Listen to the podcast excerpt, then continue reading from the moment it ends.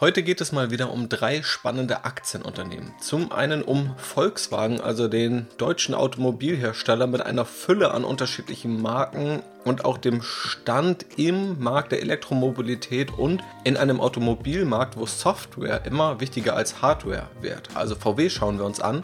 Außerdem Oatly, dem Hersteller von Hafermilch oder Haferdrinks, der für mehrere Milliarden Dollar an die Börse gegangen ist und aus Schweden kommt und BioNTech. Jetzt vor allem bekannt geworden durch den Erfolg bei der Impfstoffentwicklung und das speziell die Fragestellung, was muss man eigentlich bei BioNTech und der Aktie jetzt aktuell beachten und wie könnte es da weitergehen und wie kann man vielleicht ganz grob abschätzen, ob die Aktie noch interessant ist oder ob es schon viel zu spät ist. Also, diese drei Aktienunternehmen mit unterschiedlichen Charakteristiken schauen wir uns heute an. Ich wünsche dir viel Spaß.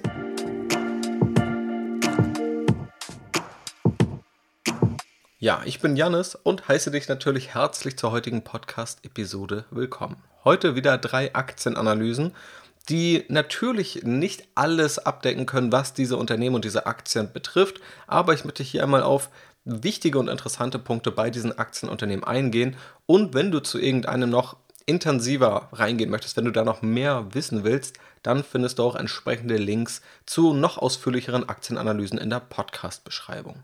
Und ganz wichtig auch der Hinweis vorab, das hier ist keine Anlageberatung, du solltest jedes Investment für dich selber prüfen und egal was sich hier in der Analyse feststellt, gibt es natürlich immer Risiken, derer du dir bewusst sein solltest. Und es gibt auch eine dieser drei Aktien oder eines von diesen drei Aktienunternehmen, von dem ich selbst Aktien im Depot habe. Zwar nur einen kleinen Teil, aber der Transparenz halber möchte ich das hier auch sagen. Und am Ende werde ich dann natürlich auch noch sagen, welches Aktienunternehmen das ist um hier nicht die ganze Spannung vorwegzunehmen. Also starten wir mal und zwar mit VW. Volkswagen, also dem Konzern, der jetzt aufholen muss gegenüber Tesla, denn Tesla ist zumindest an der Börse aktuell deutlich, deutlich mehr wert. Tatsächlich hat Volkswagen sich am 1. April 2021 mal scherzhaft in Volkswagen in den USA umbenannt. Die Reaktionen darauf waren eher gemischt, muss man sagen. Aber dieser kleine Scherz zeigt schon ganz gut, wo die Reise für Volkswagen hingeht nämlich mit voller Kraft in Richtung der Elektromobilität. Das sieht man auch an den Geschäftsberichten, an dem Cover, was da aufgemacht wird und auch an den Aussagen gerade vom CEO Herbert Dies. Warum ist die VW-Aktie überhaupt interessant? Erstmal, weil wir ein vergleichsweise günstiges Bewertungsniveau haben. Die Frage ist natürlich immer der Vergleichsmaßstab, aber sowohl wenn man VW aktuell mit der eigenen Historie vergleicht, aber auch mit anderen Konkurrenten wie Tesla, sehen zumindest die Bewertungskennzahlen auf den ersten Blick eher günstig aus. Wir befinden uns hier in einem technologischen Wandel, der natürlich Herausforderungen, aber auch Chancen mit sich bringt. Und VW ist einer der größten Automobilkonzerne der Welt und hat dadurch eine recht starke finanzielle Position, was wir auch sehen, wenn wir uns mal die Forschungsausgaben angucken oder worauf es eigentlich ankommt beim Entwickeln von Software. Denn auch da spielt einfach Größe und Skalierung von einem Unternehmen eine wichtige Rolle. Und das sind auch die Facetten, die ich hier einmal hervorstellen möchte. Erstmal grundlegend, VW als Konzern ist, denke ich, erstmal jedem ein Begriff. Was man dazu auch wissen muss, ist, dass viele Marken unter diesem VW-Dach existieren. Also nicht nur Volkswagen als Marke selbst, sondern Porsche, Bentley, Seat, Skoda, Audi, Bugatti oder Lamborghini und dann noch weitere. Das heißt, wenn wir hier von VW und von Volkswagen sprechen, dann meine ich diesen Konzern, also alle Marken, die in diesem Konzern namens Volkswagen enthalten sind. Volkswagen macht aktuell 223 Milliarden Euro Umsatz pro Jahr, das ist ziemlich viel, auch im Vergleich zu anderen Aktienunternehmen, und ist aktuell 150 Milliarden Euro wert. Und seit 2018 ist der bereits erwähnte Herbert Dies CEO, führt also die Geschicke von Volkswagen. Wenn man sich so den Aktienkurs anschaut, dann hatte Volkswagen das Allzeithoch etwa 2015. Danach ging es ziemlich stark bergab. Einige werden auch wissen, warum das 2015 bergab ging. Der Grund war der Dieselskandal, wo also VW aufgeflogen ist, dass eben durch Software-Manipulierungen oder Manipulation stattgefunden hat an den Abgaswerten, die dann eigentlich nicht der Realität entsprachen. Und dann wurden große Strafen befürchtet, die es auch tatsächlich gab und teilweise ja sogar auch Festnahmen von VW-Managern in den USA. Und wenn man sozusagen den Aktienkurs noch weiter nach hinten verfolgt, dann sieht man auch in der Finanzkrise 2008, 2009 einen großen Absturz. Lange war es dann eher ja, schwierig, sozusagen mit dieser Aktie erfolgreich zu sein. Die Aktie ist lange seitwärts gelaufen. Tatsächlich muss man aber sagen, dass jetzt in den letzten Monaten und Quartalen eine ziemliche Aufholjagd stattgefunden hat und die VW-Aktie zumindest wieder in der Nähe des Allzeithochs von vor fünf bis sechs Jahren rangekommen ist. Ohnehin hat VW eine bewegte Filmgeschichte, die könnte man auch viele, viele Jahre und Jahrzehnte zurückspinnen. Aber allein wenn wir mal in der Finanzmarktkrise starten, da war VW tatsächlich für eine ganz kurze Zeit das teuerste Unternehmen der Welt, denn es kam zu einem Short Squeeze. Also Leerverkäufer mussten Aktien zurückzahlen, die es durch Optionen von Porsche und das Land Niedersachsen kaum gab.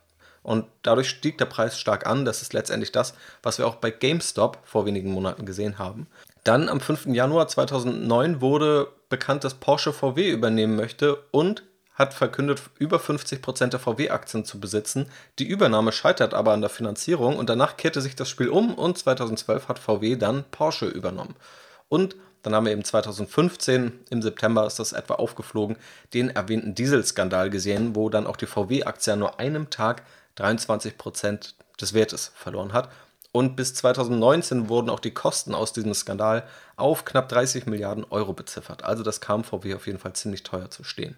Ich stelle oft fest, dass die Wahrnehmung zu den deutschen Automobilkonzernen generell oft eher negativ ist. Wenn man sich diese Geschäftszahlen anschaut, dann sieht das tatsächlich gar nicht so schlecht aus. Also ich habe es ja gesagt, etwa 220 Milliarden Euro Jahresumsatz und einen Gewinn von 11 Milliarden Euro und einen Free Cash Flow, also das, was wirklich an Geld am Ende des Jahres überbleibt, von 14 Milliarden Euro, wurde zuletzt über die letzten zwölf Monate erzielt. Also das sind durchaus gute Werte und VW ist tatsächlich profitabel und wächst dadurch also auch. Also häuft zumindest gerade mehr Kapital an. VW verkauft etwa pro Jahr 10 Millionen Autos. Das war 2020 noch ein bisschen weniger. Da lag man etwa bei 9,1 Millionen Pkw und 0,2 Millionen, also 200.000 Nutzfahrzeugen. Aber davor waren es eben über 10 Millionen und wahrscheinlich werden es 2021 auch wieder über 10 Millionen werden. Und 2020 wurden 230.000 voll elektrische Fahrzeuge verkauft. Ja, also das ist jetzt natürlich die spannende Frage wie gut steht VW jetzt eigentlich im Bereich der Elektromobilität da und kann es da irgendwie mit Tesla mithalten oder nicht? Zum Vergleich, Tesla lag 2020 bei ca. 500.000 verkauften Autos, von denen auch alle elektrisch sind. Also Tesla setzt etwa die doppelte Menge an E-Autos ab, aber nur ein Zwanzigstel, wenn wir die Gesamtmenge der verkauften Autos anschauen. Und hier möchte ich gerne tiefer reingehen. Also was haben wir jetzt eigentlich für Indikatoren, um herauszufinden, wie gut VW im Vergleich zu Tesla dasteht? Wir können erstmal festhalten, im Bereich der Elektromobilität liegt Tesla etwa bei der doppelten Kapazität aktuell. Wobei VW, das darf man nie vergessen, noch eine profitable Sparte hat an nicht voll elektrischen Autos. Schauen wir uns die Wachstumsraten des ersten Quartals 2021 an, also die aktuellsten Zahlen, die wir aktuell haben, dann konnte Tesla das Volumen nochmal um 110% steigern auf das aktuelle Niveau und VW hat in diesem Zeitraum einen Plus von 21% erreichen können. Zumindest auf die gesamte Flotte gesehen, bei den E-Autos ein Plus von 78%. Das heißt, auch die kurzfristige Wachstumsrate hier von Tesla ist noch etwas über der von VW, zumindest wenn wir das erste Quartal 21 anschauen. Nun müssen wir bei VW oder generell im Automobilmarkt zwei wichtige Dinge unterscheiden. Wir sprechen zum einen von der Elektromobilität, also einem veränderten Antrieb. Zum anderen sprechen wir von der Software, die installiert wird. Also dass ein Auto immer mehr auch zu einem Softwareprodukt wird, dass also eine flüssige Navigation erwartet wird, dass vielleicht auch einfach darüber hinausgehende Funktionalitäten erwartet werden.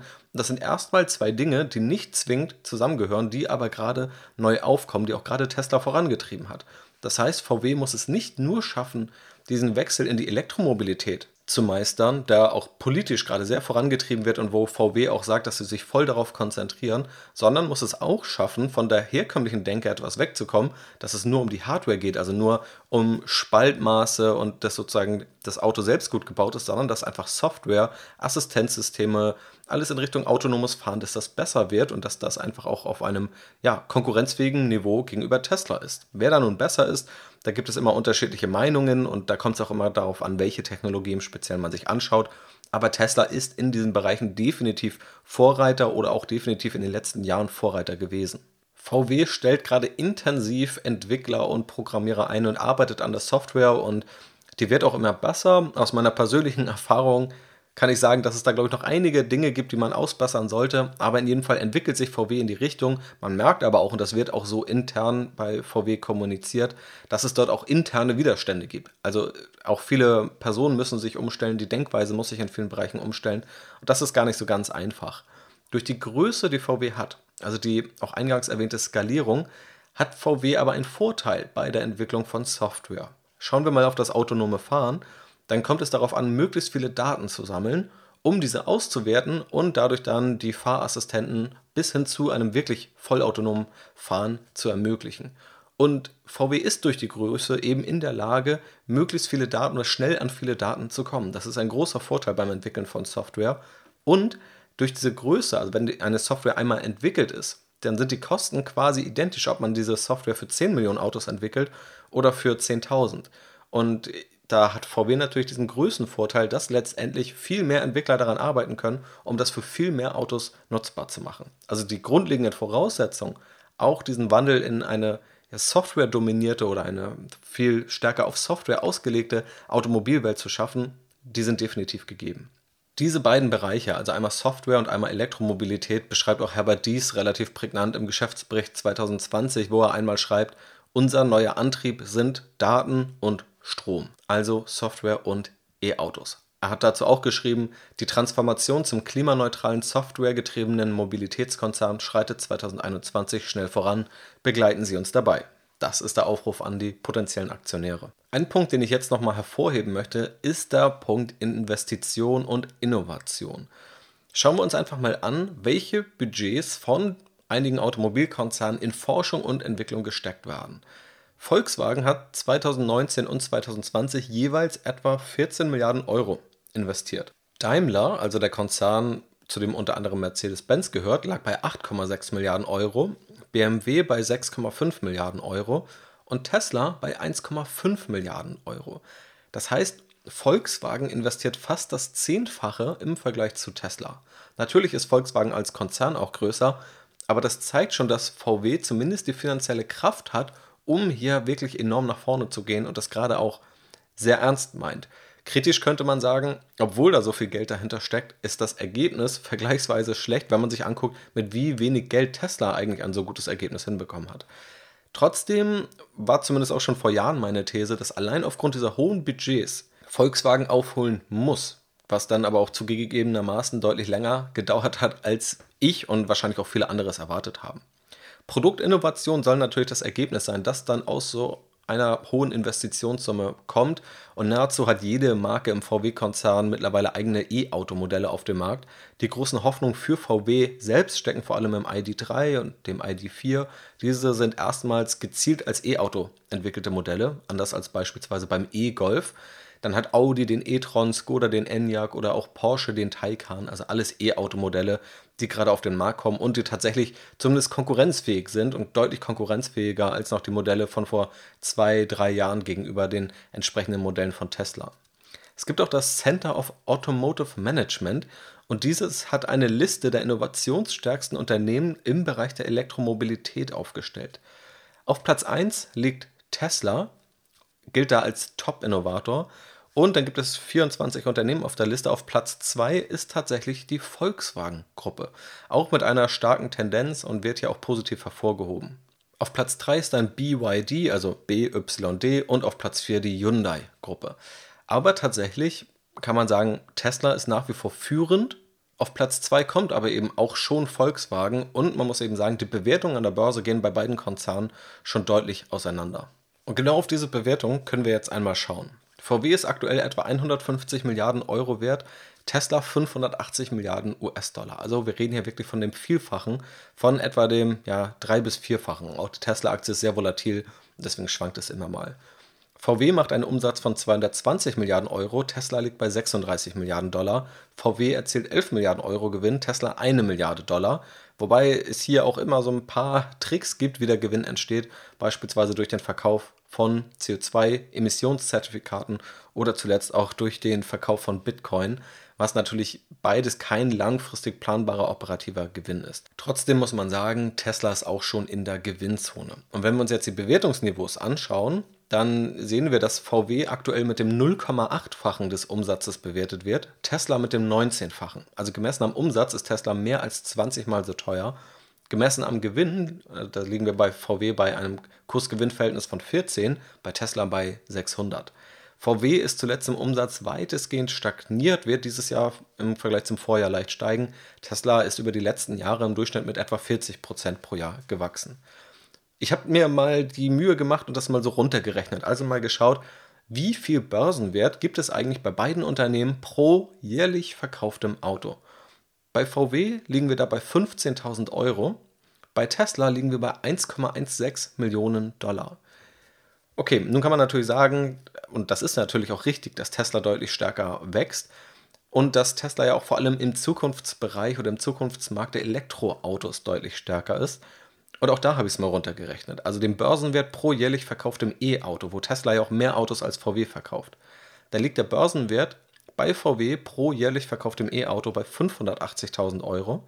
Bei Tesla immer noch bei 1,16 Millionen Dollar, weil Tesla ja ohnehin nur E-Autos hat. Das heißt aber trotzdem, wenn man alles rausrechnet, wenn man also sagt, jedes verkaufte Auto, das kein E-Auto ist bei VW, das ist nichts wert, dann hat man aktuell bei VW immer noch den halben Preis, den man zahlt pro jährlich verkauftem E-Auto. Was ich da einfach im Vergleich erstaunlich finde. VW gibt das Zehnfache für Forschung und Entwicklung aus als Tesla. Tesla wird gemessen am Umsatz mehr als 20 mal so teuer wie VW bewertet. Und würde VW nur aus E-Autos bestehen, wäre es immer noch nur etwa halb so teuer bewertet wie Tesla. In der Praxis hat VW aber noch knapp 10 Millionen weitere Autos, die aktuell verkauft werden. Auf der anderen Seite, und das ist mir auch völlig bewusst, dass es da Argumente für Tesla gibt. Ich habe auch hier im Podcast schon mal über Tesla ausführlicher gesprochen. Die Aktienanalyse ist immer noch ziemlich aktuell, die kannst du dir gerne anhören. Da ist dann natürlich die Vision, dass Tesla noch stärker wächst, dass Tesla irgendwann auch einen Großteil des Marktes gewinnen wird und womöglich auch in andere Märkte reingeht. Also beispielsweise noch stärker in den Solarmarkt reingeht oder eine Robotaxi-Flotte entsteht und da kann man nun drüber streiten, für wie wahrscheinlich man diese Szenarien hält oder nicht. In jedem Fall ist ja auch viel Optimismus in der Tesla-Aktie eingepreist. Und das soll dir einfach nur ein besseres Gefühl geben, wie viel Aufpreis man aktuell für Tesla zahlt und wo womöglich VW noch ein bisschen günstiger bewertet ist.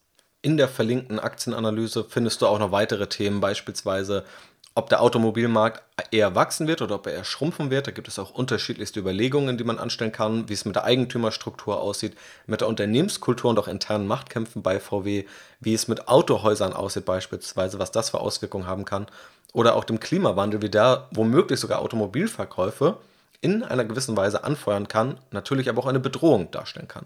Kommen wir nun zu einem ziemlich anderen Unternehmen, und zwar Oatly. Oatly kämpft erstmal gegen die herkömmliche Milchindustrie, die Klagen, die Oatly dafür abbekommen hat, stärken auch das Image nur. Das hat vor allem auch der Mai gezeigt, denn in dem Mai ist das Unternehmen für über 10 Milliarden US-Dollar an die Börse gegangen. Oatly bietet erstmal Hafermilch an oder korrekt in Deutschland heißt es Haferdrink. Man darf es eben nicht Milch nennen oder sie dürfen sich selbst nicht Milch auf die Fahne schreiben. Und eben auch Produkte, die auf dieser Hafermilch oder diesem Haferdrink basieren. Und zu den namhaften Investoren gehören auch der Starbucks-Gründer Oprah Winfrey oder auch Musikmogul Jay-Z. Und auch viele begeisterte Kunden zählt Oatly in jedem Fall, von denen einige aber tatsächlich auch relativ schnell mit Boykottaufrufen ins Gegenteil umkehren, sobald direktere oder auch indirektere Verbindungen nach China oder zu Trump-Unterstützern bekannt werden. Das zeigt also auch, wie begeisterte Kunden Vorteile haben können, sich aber auch mal in Nachteile umkehren können. Generell sehe ich auch hier so drei Gründe, warum ich Oatly prinzipiell spannend finde. Erstmal reden wir hier über ein veganes und auch möglichst klimafreundliches und gesundes Produkt. Das zumindest ist das Versprechen, womit es auch in eine ähnliche Kerbe schlägt wie beispielsweise Beyond Meat. Dann hat Oatly sich zuletzt im Umsatz etwa verdoppelt, was eine ziemlich starke Wachstumsrate ist für ein Unternehmen, das ja wirklich physisch Produkte über Fabriken herstellen muss. Und die Produkte stehen mittlerweile in fast jedem Supermarkt, wodurch das Geschäftsmodell auch aus Nutzersicht sehr greifbar ist. Oatly selbst kommt tatsächlich auch ziemlich stark über die eigene Vision und Mission, die es auch nach außen spielt. Letztendlich sagt es immer wieder, dass es das Beste für den Planeten tun möchte und das Beste für Menschen. Und ich bin ja jetzt kein Mediziner oder Ernährungswissenschaftler, aber was Oatly letztendlich verspricht und was auch unterschiedliche Testberichte irgendwo widerspiegeln, auch wenn die Meinungen da noch etwas auseinandergehen nach meiner Wahrnehmung, dass die Hafermilch erstmal vegan ist und auch die Nachteile, die ethischen Nachteile für die Tiere umgeht, die dann die klassische Milchproduktion mit sich bringt. Bei Laktoseintoleranzen bietet sich so eine Hafermilch an Und für die meisten Menschen soll diese auch einfach gesünder sein. Gerade auch im asiatischen Raum kann es da einfach noch Vorteile geben. Das sind also so die Versprechen und auch das, womit Oatly nach außen tritt. Wenn wir jetzt auf die Zahlen schauen, dann hat Oatly aktuell einen Börsenwert von etwa 13 Milliarden US-Dollar, macht 500 Millionen Dollar Umsatz, verliert dabei noch Geld sowohl auf Ergebnis als auch auf Cashflow-Basis und wird aktuell mit dem 27-fachen des Umsatzes bewertet. Also tatsächlich eher auf einem Tesla-ähnlichen Bewertungsniveau. Der Umsatz hat sich aber wirklich gut entwickelt. Also 2018 lag man dabei 120 Millionen Dollar, 2019 dann bei 200 und 2020 dann bei 420 Millionen US-Dollar. Das heißt, Oatly visiert auch umsatzmäßig die Milliarde an. Der größte Absatzmarkt ist tatsächlich der europäische Wirtschaftsraum. Oatly hat noch unterschiedlichste Geschäftsmodelle. Also zum einen dieser Direktverkauf, was Oatly dann Food Retail nennt, das macht etwa 71% aus. Und dann gibt es auch noch etwas wie Food Service, was 25% ausmacht. Das ist dann der Verkauf an beispielsweise Cafés. Also ein Starbucks kann dann Oatly Milch oder Oatly Hafer Drinks kaufen und diese dort ausschenken. Also auch das ist ein Teil des Geschäftsmodells. Ich habe eine kleine Checkliste, die ich eigentlich bei jedem Unternehmen einmal anlege, um das Geschäftsmodell grob einordnen zu können anhand unterschiedlichster Kriterien. Einmal, ob es irgendwo wiederkehrende Umsätze gibt und ob diese mit einem Login-Effekt einhergehen. Also ob es sozusagen Effekte gibt oder zu hohe Wechselkosten, weswegen die Kunden auch länger Kunden bleiben werden. Das hat man bei Oatly vielleicht etwas, also es gibt eben in diesem Food-Service-Bereich sicherlich auch monatliche oder jährliche Abnahmeverträge und auch Supermärkte nehmen hier gewisse Kontingente ab. Es ist aber kein klassisches Abo-Modell. Dann habe ich nach Netzwerkeffekten geschaut. Also wird das Produkt besser, wenn andere es nutzen, was gerade fürs Wachstum sehr hilfreich ist. Facebook oder WhatsApp sind dafür die besten Beispiele. Das gibt es bei Netflix nicht. Ist auch eher etwas, was man bei Softwareunternehmen sieht. Dann die Frage, gibt es Skaleneffekte? Also, wenn Oatly größer und größer wird, wird es dann auch besser und das Geschäftsmodell womöglich robuster. Und daran glaube ich definitiv. Also es steckt einfach mehr Verhandlungsmacht im Vertrieb und auch bei der Beschaffung, beim Aufbau von Fabriken. Also hier kann es definitiv Skaleneffekte geben, wobei die im Vergleich zu anderen Unternehmen wahrscheinlich noch nicht in der Gänze hat. Dann auch die Frage nach proprietärer Technologie. Also hat Oatly irgendwo Patente oder Technologie, die sie von anderen Unternehmen abgrenzen, wodurch also ein Burggraben entsteht. Hier muss man sagen, Eher weniger. Sie sagen zwar selbst, dass sie Patente haben und 25 Jahre Expertise, aber wenn man sich jetzt die Frage stellt, wenn man nicht Oatly nimmt, sondern man kauft die nächstbeste Alternative, vielleicht ja, von einem Supermarkt deiner Wahl einfach die Eigenmarke, wäre das nun wirklich so schlimm? Und ich glaube, da sind die Produkte tatsächlich relativ eng beieinander. Und das fünfte Kriterium, besteht eine Marke. Also gibt es eine starke Marke, die wenn wir mal sagen, das Produkt ist das gleiche, aber du packst diese eine Marke drauf, dass sie dann bevorzugt wird. Das ist bei Oatly definitiv der Fall. Also Oatly spielt auch Markenwerte immer sehr, sehr groß. Das heißt, wir merken hier schon, Oatly hat vor allem die Chance, irgendwann über Skaleneffekte, über die Größe noch zu punkten und über die Marke. Aber insgesamt gibt es durchaus Unternehmen, die besser abschneiden bei dieser Geschäftsmodellbetrachtung. Ich habe mir auch nochmal angeschaut im Geschäftsbericht, was Oatly eigentlich selbst an Faktoren nennt, wie es sich von der Konkurrenz abhebt. Oatly sagt, es ist missionsgetrieben, um ein pflanzenbasiertes Ernährungssystem zu schaffen. Es hat eine authentische und eine von Kunden geliebte Marke, ein marktführendes Produktportfolio, das die bestehende Milchindustrie disruptiert, Innovation, die auf 25 Jahren Expertise und Patenten beruht, einen Multi-Channel-Vertrieb, der zuerst durch Foodservice überzeugt und dann eben auch Leute dazu animiert, danach im Laden selbst sowas zu kaufen und eine visionäre Führung mit Fokus auf Menschen und Planet.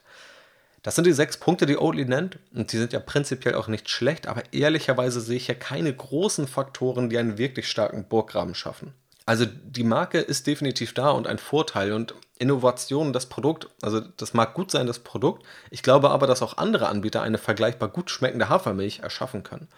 Denn das ist ja die große Frage hier. Hier ist ja auch noch eine Wachstumshoffnung drin. Aber wenn wir uns jetzt vorstellen, hier kommt ein Unternehmen, das jetzt über 10 Milliarden US-Dollar wert ist, dann werden natürlich andere Konzerne nicht einfach nur zuschauen, sondern auch ihre Chance wittern, in diesen Markt reinzugehen und tun es ja auch schon teilweise.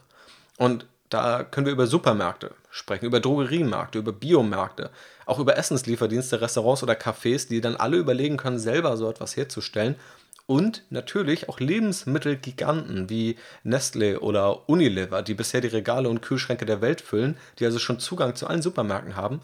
und dann auch an eigenen Lösungen dort arbeiten. Und natürlich kann es auch andere Startups geben, die ein ähnliches Konzept wie Oatly verfolgen.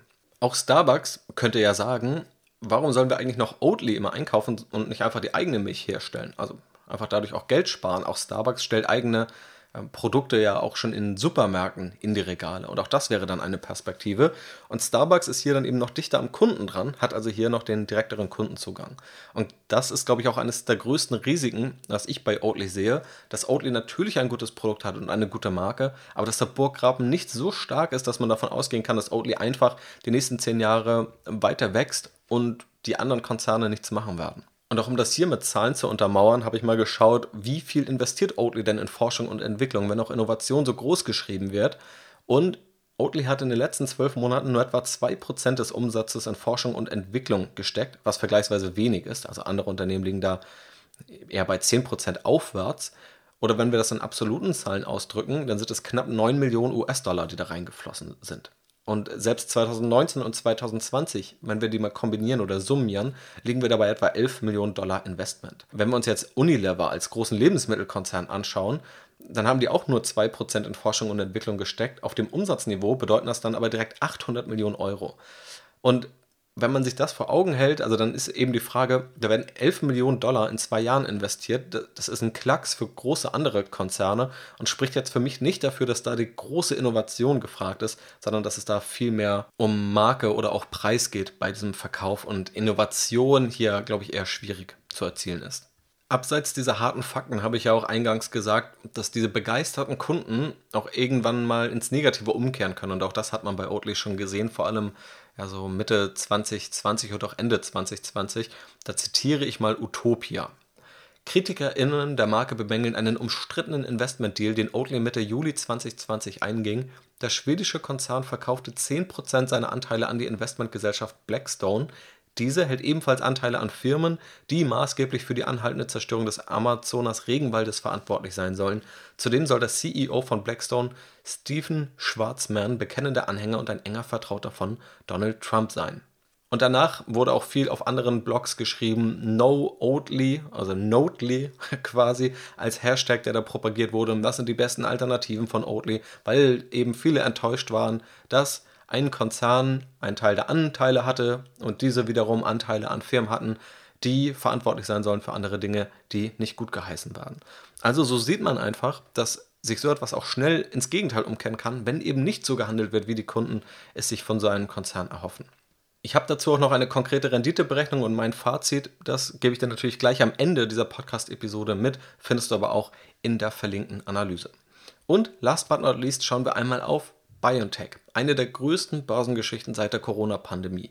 Durch die Entwicklung des Corona-Impfstoffs hat BioNTech zum einen viele Menschen geschützt, aber geschäftlich auch eine ziemlich große Chance genutzt und auch erheblich an Reputation gewonnen. Es ist heute tatsächlich auf Platz 13 der größten Unternehmen der Pharmabranche. Vor ein paar Jahren war es aber noch nahezu komplett unbekannt. Die spannende Frage ist natürlich, was bedeutet das jetzt eigentlich langfristig für die Aktie? Also ist jetzt eigentlich das große Spektakel vorbei oder ist es nur der Auftakt für das, was BioNTech in Zukunft im Gesundheitsmarkt leisten kann? Was, glaube ich, hier spannend ist, der Erfolg mit dem Impfstoff verspricht auch über die nächsten Jahre noch kontinuierliche Erlöse, schätzungsweise über 20 Milliarden Euro. Dieser große Reputationsgewinn, durch den neue Entwicklungen, Innovationen, Gelder, Partner und Mitarbeiter einfacher gewonnen werden können. Und generell, dass Biotechnologie ein schon ziemlich spannendes Geschäftsmodell ist, das sich vielen großen Gesundheitsproblemen, also beispielsweise jetzt der Covid-Pandemie oder auch Krebs oder anderen seltenen Immunerkrankungen annimmt, wobei diese Biotechnologie auch nochmal eigene Charakteristiken hat, die man in jedem Fall kennen sollte. BioNTech beschreibt die eigene Vision folgendermaßen: Harnessing the Immune System's Full Potential to Fight Human Disease. Also BioNTech setzt auf Immuntherapien, auf Methoden, die das körpereigene System zur Abwehr von Krankheiten nutzen. Speziell Krebs soll hier eben auch bekämpft werden. BioNTech spricht da auch von der Immuntherapie der nächsten Generation. Es möchte ein vollständig integriertes biomedizinisches Unternehmen bauen, Immuntherapien für Krebs und weitere Krankheiten entwickeln, breit auf die neuesten Technologien setzen und auch mit anderen Marktführern kooperieren, was auch jetzt schon immer wieder stattfindet. Ganz zentral ist dabei eine Technologie geworden in der Corona-Pandemie, und zwar die mRNA-Technologie, die eben maßgebend für den Covid-19-Impfstoff von BioNTech ist und wo sich ja gezeigt hat, dass dieser tatsächlich relativ schnell entwickelt werden konnte und dann auch ziemlich gut funktioniert hat oder bis heute noch ziemlich gut funktioniert, nach allem, was man bis heute weiß. Und hinter mRNA, also was steckt jetzt hinter dieser recht neuen Technologie? Erstmal setzt diese auf bewährten Prinzipien auf ganz vereinfacht runtergebrochen, und natürlich bin ich auch da jetzt nicht in jedem Detail drin, bei einer mRNA-Impfung soll das Immunsystem des Körpers so gestärkt werden, dass es sich eigenständig gegen potenzielle Erreger schützen kann. Herkömmliche Impfungen setzen tote Erreger oder Bestandteile eines Erregers in einen Körper ein, wodurch eben dieser Prozess in Gang gesetzt wird. Der mRNA-Impfstoff aber gibt dem Körper vielmehr den Bauplan, um selbst dann Antikörper entwickeln zu können und eben nicht die Bestandteile des Erregers selbst. Und dieser Bauplan ist eben die mRNA, ganz vereinfacht runtergebrochen. Und diese Technologie soll zum einen sehr genau sein, zum anderen aber auch in der Geschwindigkeit im Vorteil sein. Also dass diese Technologie einfach schneller entwickelt werden kann, schneller getestet werden kann und dann eben auch schneller an den Markt gebracht werden kann. Schauen wir mal ein bisschen auf die Zahlen und jetzt die aktuelle Entwicklung. Also BioNTech ist aktuell etwa 50 Milliarden Dollar wert, ist übrigens als deutsches Unternehmen aber an der Nasdaq, also einer US-amerikanischen Börse, gelistet hat über die letzten zwölf Monate zweieinhalb Milliarden Euro Umsatz gemacht, bei 1,2 Milliarden Euro Gewinn und einem leicht negativen Cashflow, der aber wahrscheinlich sich in naher Zukunft auch ins Positive umkehren wird. Denn der Trend ist bei BioNTech sehr positiv und sehr sprunghaft. Also wenn wir mal die Entwicklung durchgehen, jährlich von 2017, dann hatten wir erst 60 Millionen Euro Umsatz. Dann 130 Millionen, dann 110 Millionen 2019, also sogar ein leichter Rückgang. Und dann 2020 480 Millionen und jetzt über die letzten zwölf Monate zweieinhalb Milliarden Euro. Und es wird auch noch deutlich mehr erwartet. Also allein im ersten Quartal 21 lag der Umsatz bei über 2 Milliarden Euro. Also ein Großteil des Umsatzes der letzten zwölf Monate stammt nur aus diesem Quartal. Und im Quartal des Vorjahres also 2020, lag der Umsatz nur bei 28 Millionen Euro. Das war also nur 1,4 Prozent von dem, was im aktuellsten Quartal erwirtschaftet wurde. Also dieser Sprung ist zum einen charakteristisch für das Geschäftsmodell, da gehe ich gleich nochmal drauf ein, ist aber natürlich auch bedingt durch diese Corona-Pandemie und der enormen Nachfrage dann nach den Impfstoffen. Und natürlich ist BioNTech auch als einer der Gewinner aus diesem Rennen hervorgegangen gegenüber anderen Unternehmen wie CureVac beispielsweise, die es Stand heute eher nicht geschafft haben, da so erfolgreich an den Start zu gehen. Und in diesem Quartal hat BioNTech auch einen Gewinn von 1,66 Milliarden Euro erzielt, war also sehr profitabel, war im Vorjahr noch defizitär, hat also Geld verloren. Die Erfolgsgeschichte rund um den Impfstoff von BioNTech, die ist, glaube ich, weitestgehend bekannt. Das haben auch viele mitbekommen, weil es ja auch fast jeden irgendwo betrifft. Wenn wir uns die Erlösseite jetzt von BioNTech anschauen, dann sehen wir, dass 99,4 Prozent, also nahezu der komplette Umsatz von BioNTech aus dem Geschäft aktuell mit dem Impfstoff kommt.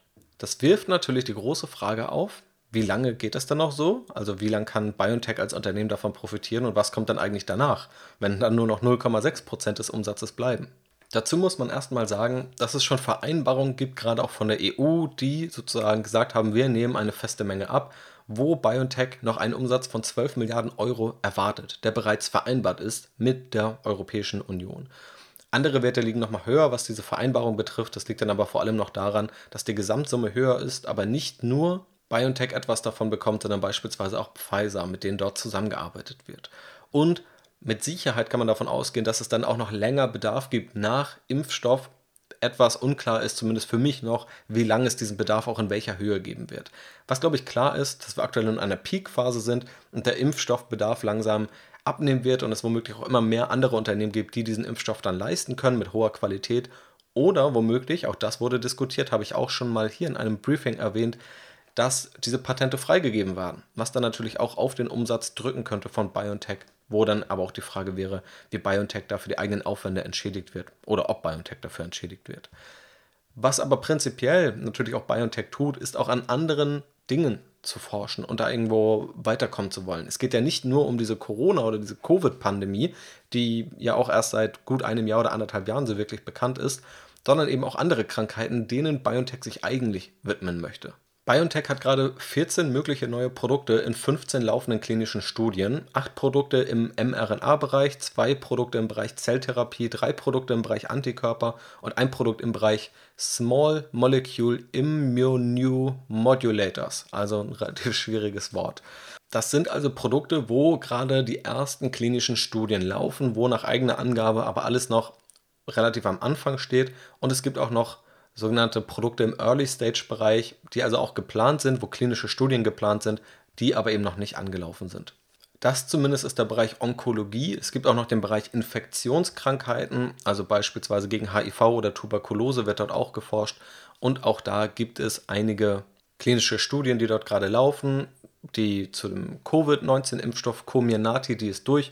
Und dann gibt es eben noch andere, etwa eine Handvoll. Das heißt, wir sehen hier schon, hier sind irgendwo um und bei 20 Produkte und auch klinische Studien, die dazu laufen, die irgendwann auf den Markt kommen sollen, die aber größtenteils noch relativ früh sind. Und hier ist es eben wichtig, dieses Geschäftsmodell überhaupt der Biotechnologie zu verstehen. Erstmal gibt es lange Entwicklungszyklen, also von der Entwicklung über Tests bis zur wirklichen Markteinführung und dass das dann auch flächendeckend genutzt und auch nachgefragt wird, vergehen oft viele Jahre. Das Versprechen ist gerade auch bei BioNTech, dass diese mRNA-Technologie diese Zyklen zumindest verkürzen kann. Dann sehen wir auch so diesen Wandel alt versus neu, ähnlich wie in der Automobilbranche. Also es gibt einige ältere Pharmakonzerne, Roche, Pfizer oder Bayer und einige neue, BioNTech und Moderna. Und gerade die neuen haben jetzt sehr deutlich an Reputation gewonnen durch diese Corona-Phase. Dann sehen wir weitere Trends. Es fallen immer mehr Daten an und es gibt künstliche Intelligenzen, die auch durch mehr Rechenleistung einfach Dinge analysieren können und womöglich auch Entwicklungszyklen beschleunigen können. Wir haben eine alternde Gesellschaft, das heißt, je älter die Gesellschaft wird, aber auch je wohlhabender eine Gesellschaft wird, ähm, desto mehr tauchen Krankheiten auf und desto höher ist aber auch die Zahlungsbereitschaft, diese Krankheiten zu lindern oder zu vermeiden. Also erstmal auch durchaus Rückenwind für die Branche selbst. Die CEOs, die wurden mal von der Unternehmensberatung Deloitte befragt, also die CEOs der Pharmabranche, ob sie über die nächsten fünf Jahre mit höheren Ausgaben rechnen und das haben 63 Prozent bejaht. Eine Sache ist darüber hinaus eben wichtig, es braucht Home Runs in diesem Bereich. Also es gibt ja so auch den Venture Capital Bereich, wo man also gerade in Unternehmen Geld reinsteckt, die ganz am Anfang stehen. Also die Startups, die potenziellen Amazons und Facebooks von in 20 Jahren. Aber von diesen 10 gehen vielleicht 9 pleite und ein Unternehmen geht komplett durch die Decke und zahlt eben das Geld zurück, was in die anderen neuen Unternehmen gegangen ist oder was dort verloren wurde. Und etwas Ähnliches sehen wir eben hier im Biotechnologiebereich. Viele Entwicklungen starten und viele Studien starten und es muss eben viel in Forschung investiert werden, ohne am Ende zu wissen, was dabei rauskommt. Also ob die Marktreife erreicht wird und welches Umsatz- und Gewinnniveau damit erreicht wird. Hier hat BioNTech nun den großen Vorteil, das einmal durch diesen Covid-Impfstoff geschafft zu haben und nun auch ein gutes finanzielles Polster zu haben. Aber es braucht eben diese Home Runs, die zumindest aus meiner Perspektive schwer zu kalkulieren sind, ob es diese hier geben wird und zu welchem Umsatzniveau das dann auch führen wird. Aber das ist eben ein ganz großer Unterschied zu anderen Geschäftsmodellen, die eher aufeinander aufbauen, wo man vielleicht versucht, jedes Jahr ein paar Autos mehr zu verkaufen oder die Software ein bisschen mehr zu verkaufen oder mehr Nutzer zu gewinnen. Hier bei BioNTech geht es eben darum, ein, also viel Forschung erstmal in Kauf zu nehmen, zu finanzieren, dann zu hoffen, dass einige davon durchkommen und einen Großteil der anderen Forschung finanzieren. Irgendwann werden dann Patente freigegeben oder andere Unternehmen ziehen nach und da muss es aber auch wieder das nächste Produkt geben, das erfolgreich wird, um dort eben wieder entsprechend nachlegen zu können und das Ganze eben auch wirtschaftlich wieder refinanzieren zu können. Und das ist, glaube ich, auch einer der wichtigsten Punkte, die klar machen, dass die BioNTech-Aktie sicherlich noch Potenzial hat und, glaube ich, auch in vielen Bereichen gerade eine gute Ausgangslage. Also durch das ganze Geld, was jetzt reingeflossen ist, durch die Reputation, durch noch gesicherte Abnahmeverträge im zweistelligen Millionenbereich und auch durch eine solche neue mRNA-Technologie und auch durch hohe Gewinnmargen tatsächlich, also eine Bruttomarge, die etwa bei 80 Prozent liegt. Das heißt, wenn so ein Produkt erstmal in der Masse produziert wird, ist es durchaus profitabel für so einen Konzern.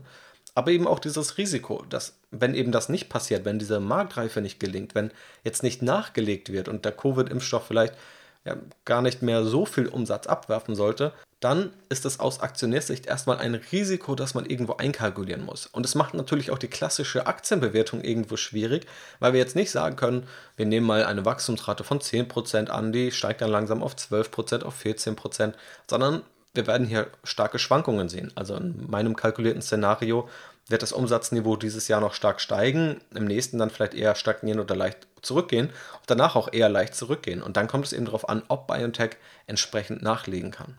Was nicht nur aus Aktionärsicht schön wäre, sondern was ja auch bedeuten würde, dass dort tatsächlich dann hoffentlich effektive Medikamente gegen entsprechende Krankheiten gefunden werden. Also der Nutzen ist ja, ja definitiv unbestritten, wenn es hier Erfolg gibt in der Forschung. Gemessen an der Bewertung ist BioNTech erstmal nicht teuer. Also BioNTech ist eine klassische Aktie, die super günstig aussieht. Das erwartete KGV liegt bei 6.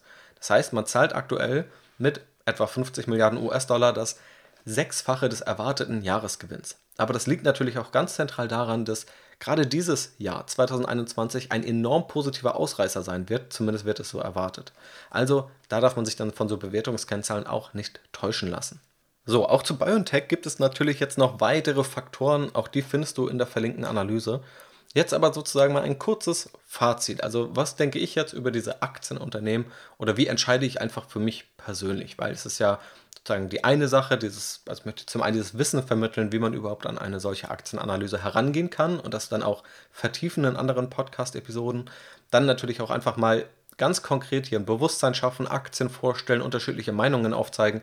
Aber ich entscheide ja auch irgendwo für mich selbst. Ich bin ja genauso ein Privatanleger und versuche da auch sozusagen mich durchzunavigieren und ein vernünftiges Portfolio aufzubauen. Bei mir ist die Wahl, wie eingangs erwähnt, auf eine dieser drei Aktien fallen und zwar auf die VW-Aktien. Die habe ich tatsächlich aber auch schon etwas länger im Depot.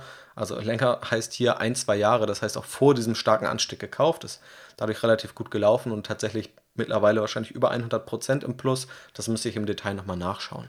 Ob sich das langfristig noch bewähren wird oder so auch auf dem Niveau halten wird, das ist natürlich die andere Frage.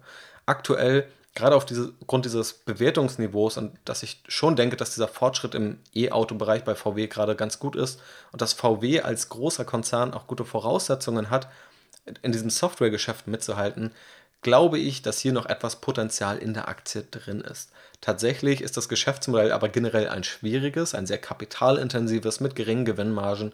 Das heißt, auch hier könnte ich mir jetzt vorstellen, dass das von meinen Aktien oder auch ETFs, die ich habe, noch eher eine Aktie ist, die ich mal schneller verkaufen würde als eine andere. Aber generell halte ich natürlich immer auf Sicht von mehreren Jahren, ETFs dann auch auf Sicht von mehreren Jahrzehnten hoffentlich.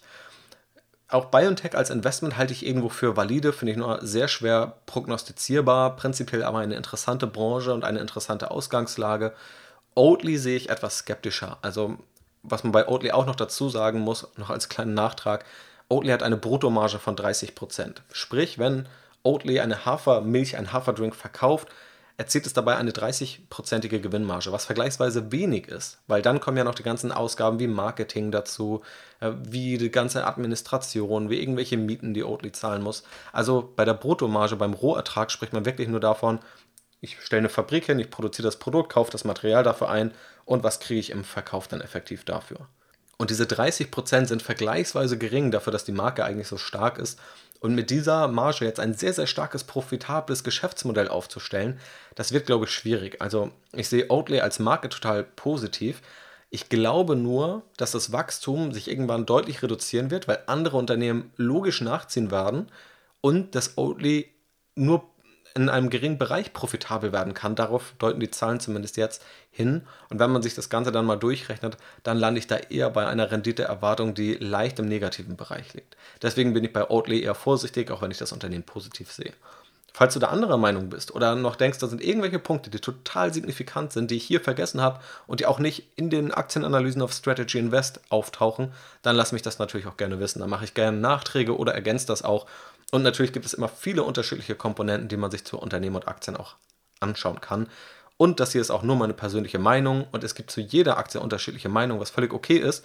Und wenn du eher meinst, dass Oatly in dein Portfolio passt oder du da optimistischer bist in einigen Bereichen als ich, dann ist es natürlich auch völlig in Ordnung. Ich hoffe, dass dir diese Podcast-Folge gefallen hat. Dieser Deep Dive sozusagen mal in drei Aktienunternehmen aus ganz unterschiedlichen Branchen mit ganz unterschiedlichen Charakteristiken, das für dich unterhaltsam und vielleicht auch lehrreich war und ein bisschen Inspiration für dein eigenes Depot gegeben hat.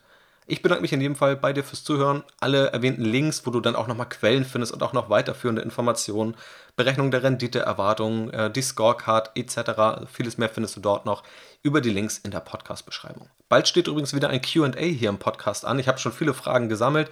Falls du eine Frage hast, die ich hier mal im Podcast möglichst kurz und knapp beantworten soll, schreib mir gerne einfach eine Mail an jannis.aktienrebell.de, einfach in den Betreff QA Podcast und einfach kurz deine Frage reinpacken. Und wenn ich dann der Meinung bin, dass die einen Mehrwert bringt, auch für andere Hörer, und ich der Meinung bin, dass ich da eine hoffentlich kompetente Antwort drauf habe, dann nehme ich sie auch gerne hiermit auf. Also schick mir das gerne zu. Vielen Dank schon mal dafür. Vielen Dank auch fürs Zuhören. Ich wünsche noch einen wunderschönen Tag. Bleib rebellisch, bleib rational und bis zum nächsten Mal.